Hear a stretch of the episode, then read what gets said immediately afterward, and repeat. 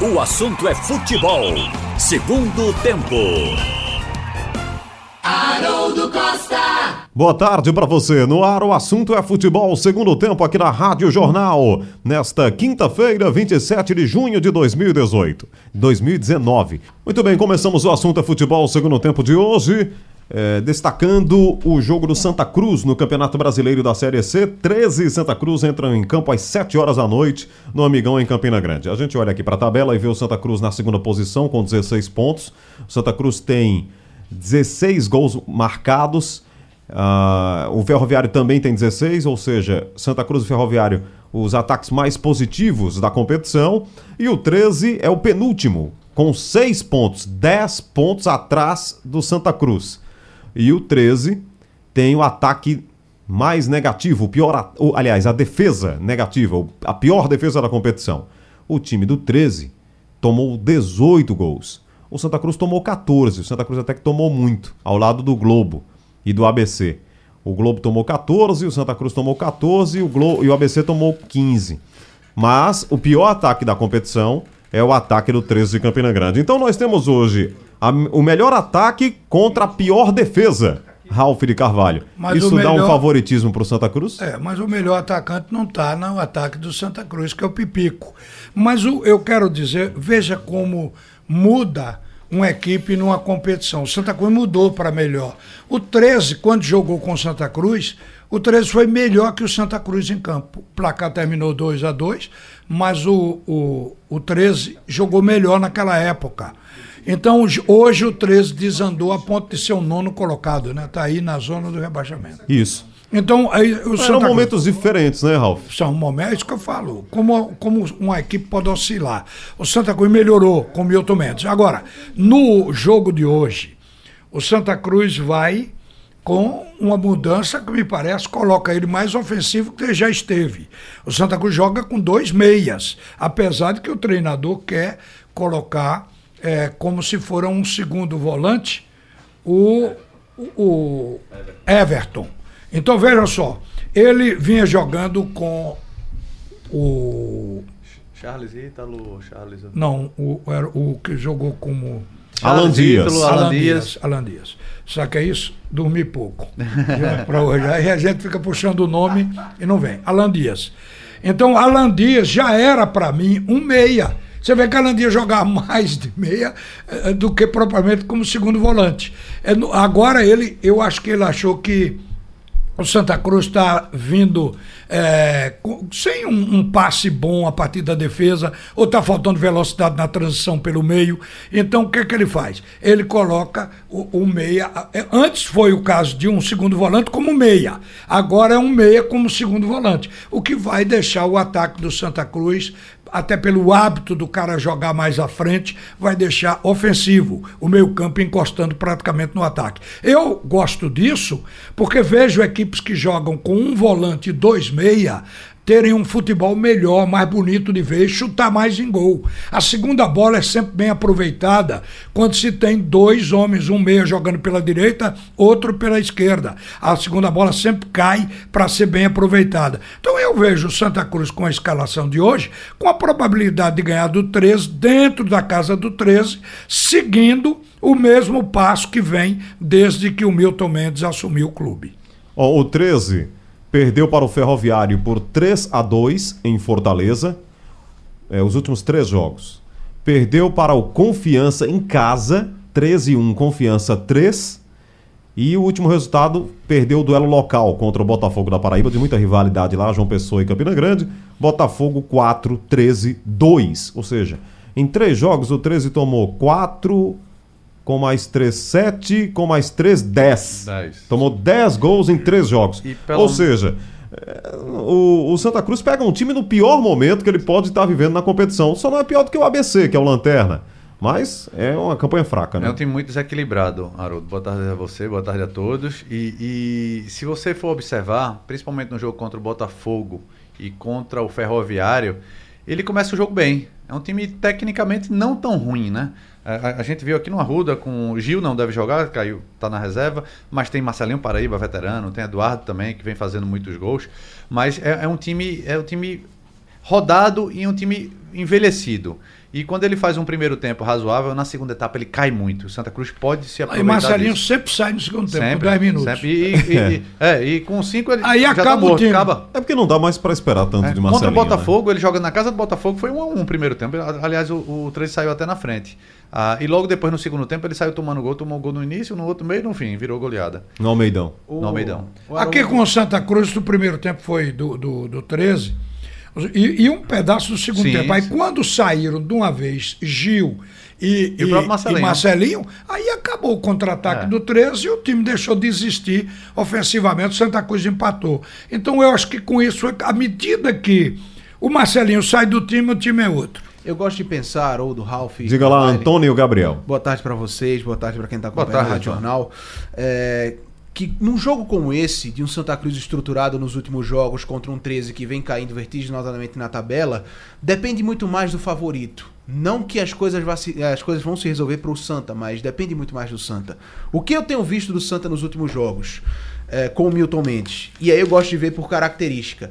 Eu tinha dito em outra oportunidade aqui na jornal que o que o Santa Cruz poderia fazer com o Milton dependia muito de dois jogadores, do Everton e também do Alan Dias. Se esses caras jogam bem, o Santa joga bem.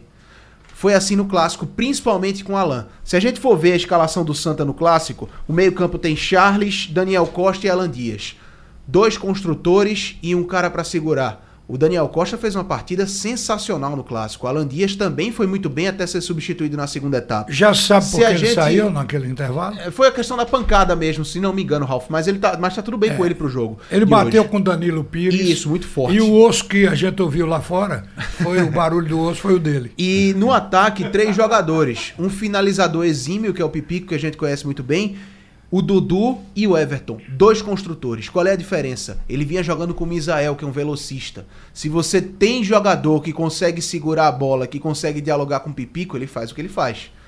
Hoje, o Pipico não joga, mas vem outro finalizador do banco, que é o Guilherme Queiroz. Jogador de baixa estatura, mas que se mo- se movimenta muito bem. Tem uma característica talvez parecida com a do Pipico. É, o jogo do Santa hoje passa por isso, por essas peças, pela construção de jogo. Por que cara o time de Milton Mendes vai entrar em campo? Se ele quer velocidade, ele vai entrar com o Misael. Se ele quer construção de jogo, alguém para segurar a bola, vem com essa mesma formatação, só com a alteração do Pipico. Eu acho que o Santa hoje passa muito pelo Santa o resultado de hoje. Aí, o que a nossa reportagem antecipou foi que o Santa vai jogar com Anderson, Marco Martins, que está num momento muito bom, João Vitor, William Alves, a dupla de zaga casada, e Cezinha, que no clássico ele não foi excepcional, mas também não chamou atenção para nada negativo. Ele foi regular no clássico, mesmo não sendo lateral esquerdo. É o terceiro, digamos, na ordem aí de su- sucessão. O meio campo, Charles, Everton e Daniel Costa. Por isso que eu digo que aqui é um- um volante e dois meias, como antigamente os times jogavam desassombrados. O ataque, Dudu finaliza. Dudu chute em gol, quer dizer, é uma coisa positiva. Guilherme Queiroz e Misael. Eu não sei como está Misael, porque Misael foi para o banco e só entrou agora porque no- o técnico. É, é uma, é uma formação moderna. É, é, Ralph, Ralph citou bem, dizendo que voltando, resgatando o passado, né, Ralph? Quando o- os times não se preocu- preocupavam tanto com a marcação, então atacava com 5, 6. mas e tem essa, esse velho giro, né? Voltando a esquemas táticos antigos, mas com novas funções. É, e- perdão, eu acredito que essa, essa formação de Milton Mendes vai ser tendência daqui para frente. A gente tá vendo, logo depois do jogo do Santa Cruz, vai ter o jogo da seleção brasileira contra o Paraguai. Verdade que Tite não tem Casimiro, que é aquele cabeça, da, cabeça de área, né? um volante de contenção. Fernandinho era um jogador que mais se assemelhava a ele, não vai ter. Ele vai colocar dois volantes, mas que você olhar esses dois volantes com característica de meia. O, o, o, que é, Ca- que é o Alain e o Arthur. Ve- Veja uma coisa, na concepção do futebol moderno, não está se chegando à conclusão de que um time não pode viver da dupla de zaga, a marcação não pode ser só do zagueiro, sim do time. Então o time pode ser ofensivo com dois meias e um volante, e na hora que perder a bola, todo Claro. mundo é zagueiro. E aí, aí é onde eu queria chegar do Santa Cruz. É, como é que você. você aí quem pensa logo, pô, vai ser um volante só, dois meias, três atacantes, vai ser o time muito exposto.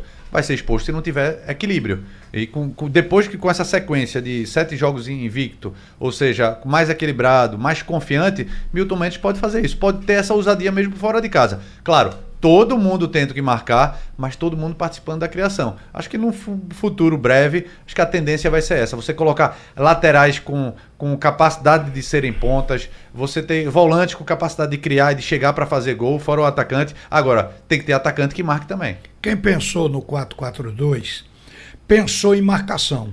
O, o que estão fazendo hoje, depois que passamos para o 4-3-3, que 4-3-3 é um desenho mais brasileiro. Então, o que pegou o mundo, porque realmente é uma, uma boa distribuição. E, e, o que acontece é o seguinte: quem, quem joga o 4-4-2, que o inglês era quem jogava assim, acabou definindo hoje o que o treinador quer para se defender. Você pode notar o seguinte: bota o time para frente no 4-3-3, mas dá incumbência. Fulano, já tem três jogadores no meio campo, mas precisa que um ponta volte para ficar segunda linha de quatro. E qual foi a preocupação a partir dali? Não deixar essas linhas separadas, uni-las, para poder evitar que o adversário bote um ou dois jogadores entre as linhas e esse faça a diferença, quer dizer, encontre um buraco para penetrar. Então é isso que a gente está vendo hoje. O time joga ofensivamente, mas quando perde a bola, aí volta marcando com duas linhas de quatro. É fácil. Uhum. É só dizer, você, você voltam. E aí treinar isso aí. Eu acho que nós podemos voltar. E se Milton Mendes, quando eu vi a saída de um volante e a entrada de dois meias, eu fiquei pensando, se Milton Mendes hoje jogar com esse time, der certo, ganhar e jogar bem, como disse o Carlyle, ele pode daí por diante continuar assim. É. E isso é bom pro futebol, rapaz. Hoje Estava se queixando aqui essa semana, o torcedor, inclusive, telefonou para a gente de Caruaru para lembrar isso. O nosso futebol está jogando com, com o goleiro. A bola vai para frente, mas o tempo todo está voltando. Está uhum. voltando, é o tal bola para trás. Então nós precisamos de um jogador de um futebol ofensivo. Por que, é que o futebol da Europa é admirado? Porque os caras jogam de forma aguda, jogam no sentido vertical o tempo todo. Essa, é difícil. Essa questão de, de esquema tático, Ralf, você está certíssimo que está falando. O grande diferencial de um treinador mediano, limitado, para um grande treinador é, é, a questão ofensiva. É, defensivamente, você vê qualquer time de Série A, Série B, Série C, é, Série D, fazendo a marcação mais compacta, com duas linhas é, de quatro, mais dois na frente. Isso, isso é, não é tão difícil é, fazer isso, essa marcação. Quando você fala, a gente fala hoje 4-1-4-1, 4-4-2, é, a gente se refere basicamente a esquema de marcação.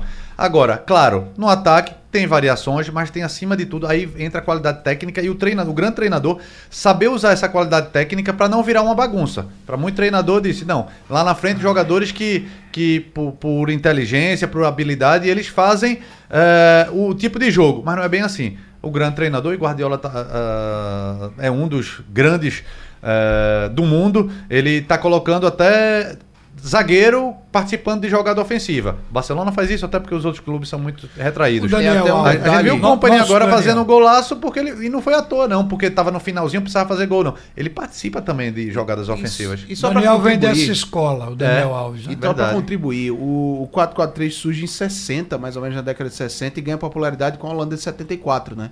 Porque você tem um centroavante que era exatamente um construtor das jogadas que era o Cruyff e tinha na esquerda o Rosenbrink e o, o Johnny Rep no lado direito. Quem fez então, o 4-3-3 é um variação muito móvel, do 4 muito móvel. foi Zagallo. Começa por aí. O, o Zagallo... Não, então, eu não disse quem criou, foi justamente onde, de onde surgiu, o período Sim. de 60 e ganhou popularidade é. em 74 com a Holanda. A, a, diferença da Holanda é porque a Holanda chegou com o Rinus Mitchell, ele chegou a fazer o um futebol total. Isso. Que é assim, se você for ver um jogo hoje, um VT da época, não tem era jogo meio que posicional, uma, bagunça. Tem, exatamente. É, não tem um jogo era, posicional. Era, bagu era meio que bagunça. Tipo, quando o adversário pegava na bola, iam três em cima deles. É. Então ia atacante, ia defesa, ia meio campo. O jogo quando era, era zona da bola. É, né? O zagueiro tava no ataque, o ataque tava na defesa, assim, tinha uma bagunça, mas era uma bagunça organizada. Isso. Muito bem. Murici, ele no jeito de Murici, né, que diz as coisas que vem na cabeça com base na experiência dele. Mas ele disse uma coisa interessante.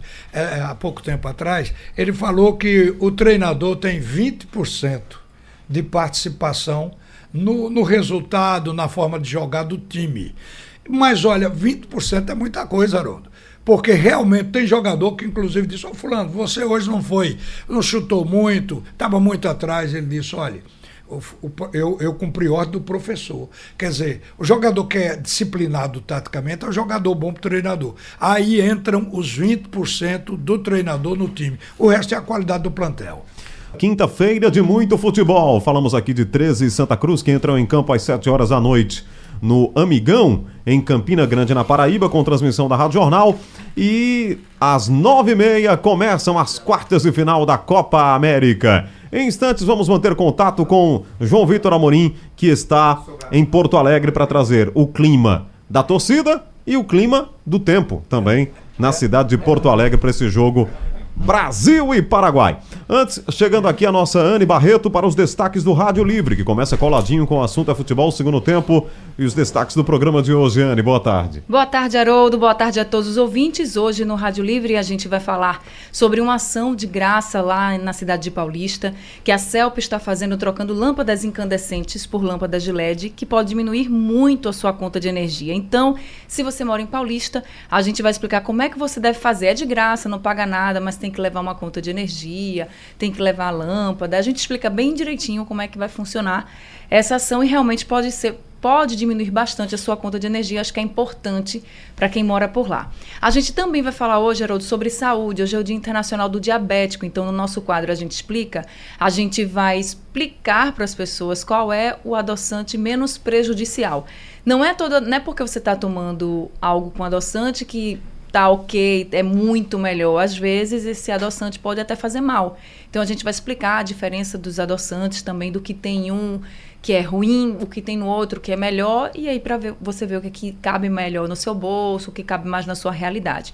Também vamos falar sobre essa história que o governo de Pernambuco hoje anunciou numa coletiva que houve atraso no pagamento das bolsas de estudantes que vão fazer intercâmbio fora do país, né, que é o do Ganho Mundo, é o programa. Houve atraso, alguns estudantes reclamaram do atraso do pagamento das bolsas, mas o governo hoje fez uma coletiva de imprensa, explicou o que é estava acontecendo, disse que já regularizou tudo. A gente traz os detalhes também no Rádio Livre. E no consultório do Rádio Livre a gente vai falar sobre a escoliose. O mês de junho é o mês de conscientização sobre a escoliose, que é um problema sério na coluna e que traz muitas dores. Muita gente, cerca de 4% da população do mundo inteiro sofre com a escoliose. Tem gente que precisa de cirurgia, então a gente vai explicar também no consultório, vai detalhar o que é realmente a escoliose, como você pode identificar, o que, que você pode fazer, em quais casos é necessário realmente a cirurgia para que você possa ter uma qualidade de vida melhor. Muito bem, destaques do Rádio Livre. Daqui a pouquinho, depois, o assunto é futebol segundo tempo. Obrigado, Anne. Bom programa, hein? Obrigada, até já. Anne Barreto com vocês daqui a pouco aqui na Rádio Jornal. É, nós estamos lá com o nosso João Vitor em Porto Alegre. Vamos fazer o seguinte, Big, vamos para o intervalo e a gente volta com, nova daqui a pouco, viu, com, com o nosso João Vitor para a gente ganhar tempo. Já estamos aí a 1h40 e aí o João volta com a gente para ficar à vontade para falar de Brasil e Paraguai aqui na Rádio Jornal. Vamos então a Porto Alegre, porque tem novidade, inclusive, na seleção brasileira. É isso, João Vitor. Boa tarde. Boa tarde, Haroldo. Boa tarde a todos acompanhando o assunto é futebol primeiro tempo. 14 graus em Porto Alegre, Haroldo Costa. Muito frio. A previsão é de 4 graus na hora do jogo. Dá uma queda muito grande para essa partida. Ontem, algumas regiões aqui próximas a Porto Alegre fizeram temperaturas negativas, então a situação aqui é de recorde de frio nessa, nesse ano de 2019 em Porto Alegre. A gente daqui a pouco vai trazer a palavra do técnico Tite, daqui a pouco a gente vai trazer a palavra do técnico Eduardo Berizzo da seleção paraguaia. A seleção almoçou agora há pouco, às 18 horas tem preleção. Vai ter um lanche ainda às 18h30 e a saída da delegação está marcada para as 19h30. Seleção brasileira que jogará de amarelo, azul e azul, né? Calção azul e meião azul nesse jogo. E tem informação de primeira, a Rádio Jornal dá informação de primeira porque está sempre no local da partida. O atacante Richarlison não será relacionado para esse jogo de hoje contra o Paraguai. Ele foi diagnosticado com um quadro de cachumba, Barodo, e o tratamento, claro, requer repouso um repouso, um repouso absoluto, medicação, né, isolamento do grupo e o Richarlison está no seu quarto em um hotel em Porto Alegre, recebe atenção do departamento médico e por recomendação médica a delegação brasileira será vacinada após o jogo contra a seleção do Paraguai. Então essa informação acaba de sair. Richarlison está fora do jogo, não seria titular, mas é uma opção imediata para o técnico Tite, Arudo. O time é esse aqui, não é, João? Alisson, Daniel, Marquinhos, Thiago Silva, Felipe Luiz, Alain, Arthur, Felipe Coutinho, Everton, Firmino e Gabriel. Perfeitamente, perfeitamente. Esse é o time. E vamos ouvir o técnico Tite falando justamente sobre esse time, falando o porquê Fernandinho não vai para o jogo, falando sobre o gramado, falando sobre o Alan e sobre a evolução da seleção da Copa para cá. Fernandinho ia jogar tendo nas suas condições normais e naturais. Não está na sua condição normal e natural. Preparado estava, como teve em outros momentos, inclusive na República Tcheca, ele jogou, jogou Alain e, e Arthur. Você está lembrado? Sim, sim juntos. Então, ela teve essa, essa, essa preparação de todos. A respeito uh, de gramado, na segunda-feira e na terça-feira estivemos eu e o Edu e eu conversei com a Francine. E por uma questão de lealdade, eu falei tudo o que eu tinha que falar para ela. E o, e o Edu falou para o Rogério, presidente Rogério Caboclo, todas essas situações a gente externou diretamente a eles. A partir daí, faço minhas palavras do, do Arthur. É ir para o jogo. Alain, Alain, da equipe do Napoli, uh, com Ancelotti, não o Alain do saque. Do saque. Por quê? Porque eles jogavam uh, como um jogador mais na primeira função, saindo. E agora o Alain, com o, com o Ancelotti, joga com, do, com dupla, dupla, duplos volantes e ele faz uma posição mais posi um jogador mais posicional que tem boa saída, boa mobilidade e deixa por vezes o Ramsey sair mais. Ramjit está para Arthur, com aquela liberdade que ele falou de construção. E ele não, o Arthur, não entre linhas uh, avançado, porque senão eu tiro. Até no início nós cobrávamos do Arthur isso, mas não é a função dele. Ele traz um pouquinho, uma situação um pouquinho mais atrasada. Se é para chegar na área, é para chegar como um reboteiro, mas não como um infiltrador, porque ele dá uma liberdade maior para Coutinho chegar na frente, para ter presença diária. Por exemplo, igual o gol que ele fez contra o a Venezuela e que foi, e que foi anulado, mas ele está sempre presente mais, com, mais dentro da área. O Tite, na Copa do Mundo, a seleção já viveu esse momento de passar a primeira fase e ter uma decisão na fase seguinte.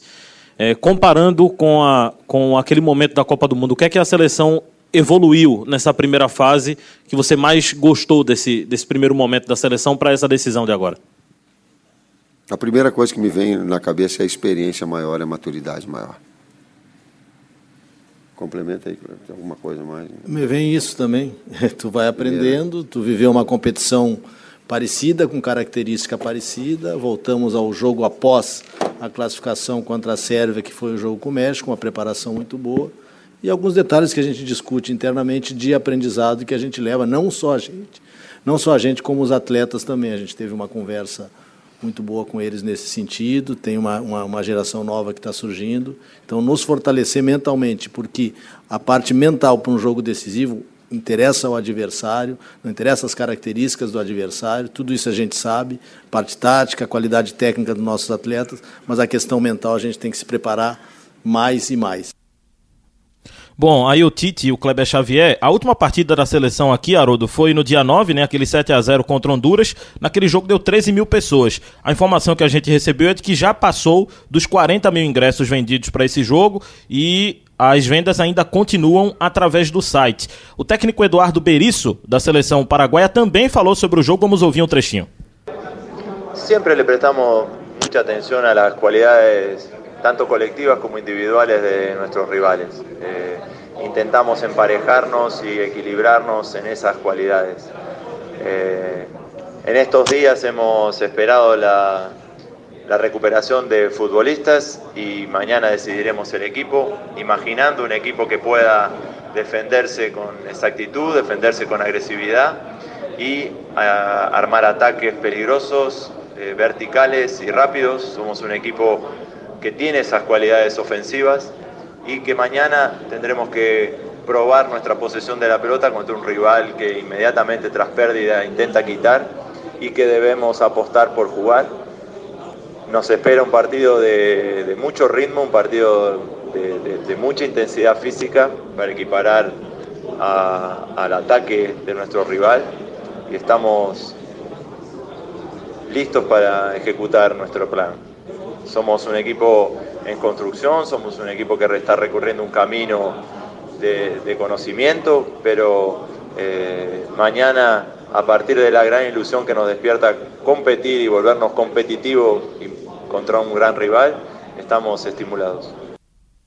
Bom, aí o Eduardo Berisso, né, falou que sempre respeita e observa a qualidade coletiva e individual dos rivais, que vai esperar a recuperação de alguns jogadores e hoje ele define o time. Falou que uma equipe que se defende é a equipe como, como a que ele quer montar para esse jogo que se defenda com atitude e agressividade e também criar oportunidades com velocidade e pretende jogar vertical. O Eduardo também disse que tem uma equipe com qualidades ofensivas e que espera uma partida com muita imposição física e para isso ele quer equilibrar e controlar o ataque brasileiro. Falou também que o Paraguai é uma equipe com construção e que estão empolgados, motivados, estimulados em enfrentar a seleção brasileira, que é uma grande equipe, Haroldo. Valeu, João. Boa tarde para você, boa tarde, Gaúcha. E à noite a gente se encontra aí com as emoções de Brasil e Paraguai. Você já vai para a Arena do Grêmio daqui a pouco, né?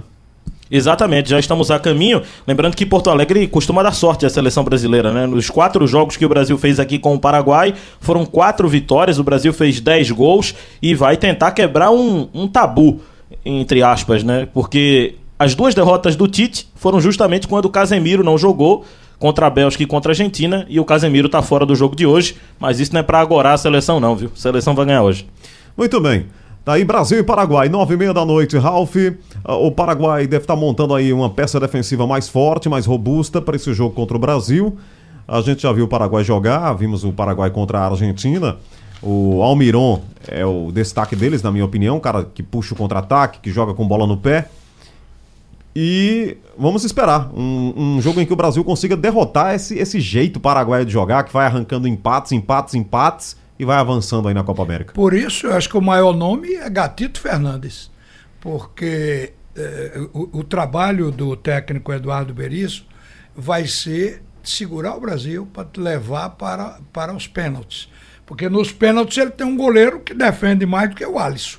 O, o, a gente acompanhou o Gatito aqui no Botafogo, sabe que ele realmente é um bom goleiro, é um grande goleiro. E, e esse é o trunfo do Paraguai. Mas cabe ao Brasil não deixar chegar tanto. Tem 90 minutos para ganhar o jogo. Não tenho dúvida de que o Brasil é favorito dentro do Paraguai. Isso aí não, não tem a menor dúvida. Carlyle, como sair aí da, da burocracia, do futebol burocrático? Até já fizemos isso contra o Peru, mas hoje contra um Paraguai mais fechado. É, é por aí mesmo, Haroldo. Tem que sair dessa, desse futebol burocrático e para isso tem que ter muita movimentação e velocidade. E tem que ter imposição. A seleção paraguaia, quando ele tem que propor jogo é, contra Catar, é, contra os reservas da Colômbia, a Colômbia já estava classificada na primeira colocação e o Paraguai precisava da vitória, mas não conseguiu propor jogo. Mas diante da Argentina, é, ele perdeu contra a Colômbia e empatou contra o Catar. Contra a Argentina, que aí ele esperou a Argentina jogar, ele foi mais perigoso. Ele fez 1 a 0 levou o gol de pênalti, teve um pênalti a, a seu favor e perdeu o pênalti. Perdeu o pênalti, é verdade. Poderia, e, e, foi um jogo bastante equilibrado. O Paraguai poderia, poderia ter vencido a Argentina. Contra o Brasil vai tentar fazer a mesma coisa. Quando o treinador falou que tem que tentar equilibrar, vai ser um jogo muito duro, muito físico, e vai, porque a seleção brasileira é um time que quando perde a bola ele já procura marcar. É um time que marca em cima, ou seja, a Paraguai vai ter que tentar tentar ter essa saída de bola. Mas se o Brasil jogar como jogou com o Peru e como jogou na maior parte do tempo contra Bolívia e Venezuela, achando agora o caminho do gol, é, como o Ralf falou, é favorito para vencer o jogo. Antônio, sua expectativa aí de jogo? Até pelo que a gente viu do Paraguai na primeira fase, né? Um time que tem muitos, muitas dificuldades. É uma defesa muito bem posta, muito bem sólida, sólida muito física. Agora, tem do meio para frente, principalmente no meio-campo, jogadores de muita velocidade. Tem um Derlis Gonzalez que pela ponta incomoda, fazendo esse facão pelo meio. Tem o Almiron que você destacou, Haroldo, que é um jogador de transição e assim foi contratado é, para o Newcastle da, da Premier League, para o time do Rafa, ben, Rafa Benítez, porque chamou a atenção essa característica dele. E lá na frente tem dois trombadores, né? Esse termo que se alternam, né? O Fed Santander e também o Oscar Cardoso. Talvez o Berizzo opte pela experiência do Cardoso, mas utilizou na última partida o Santander.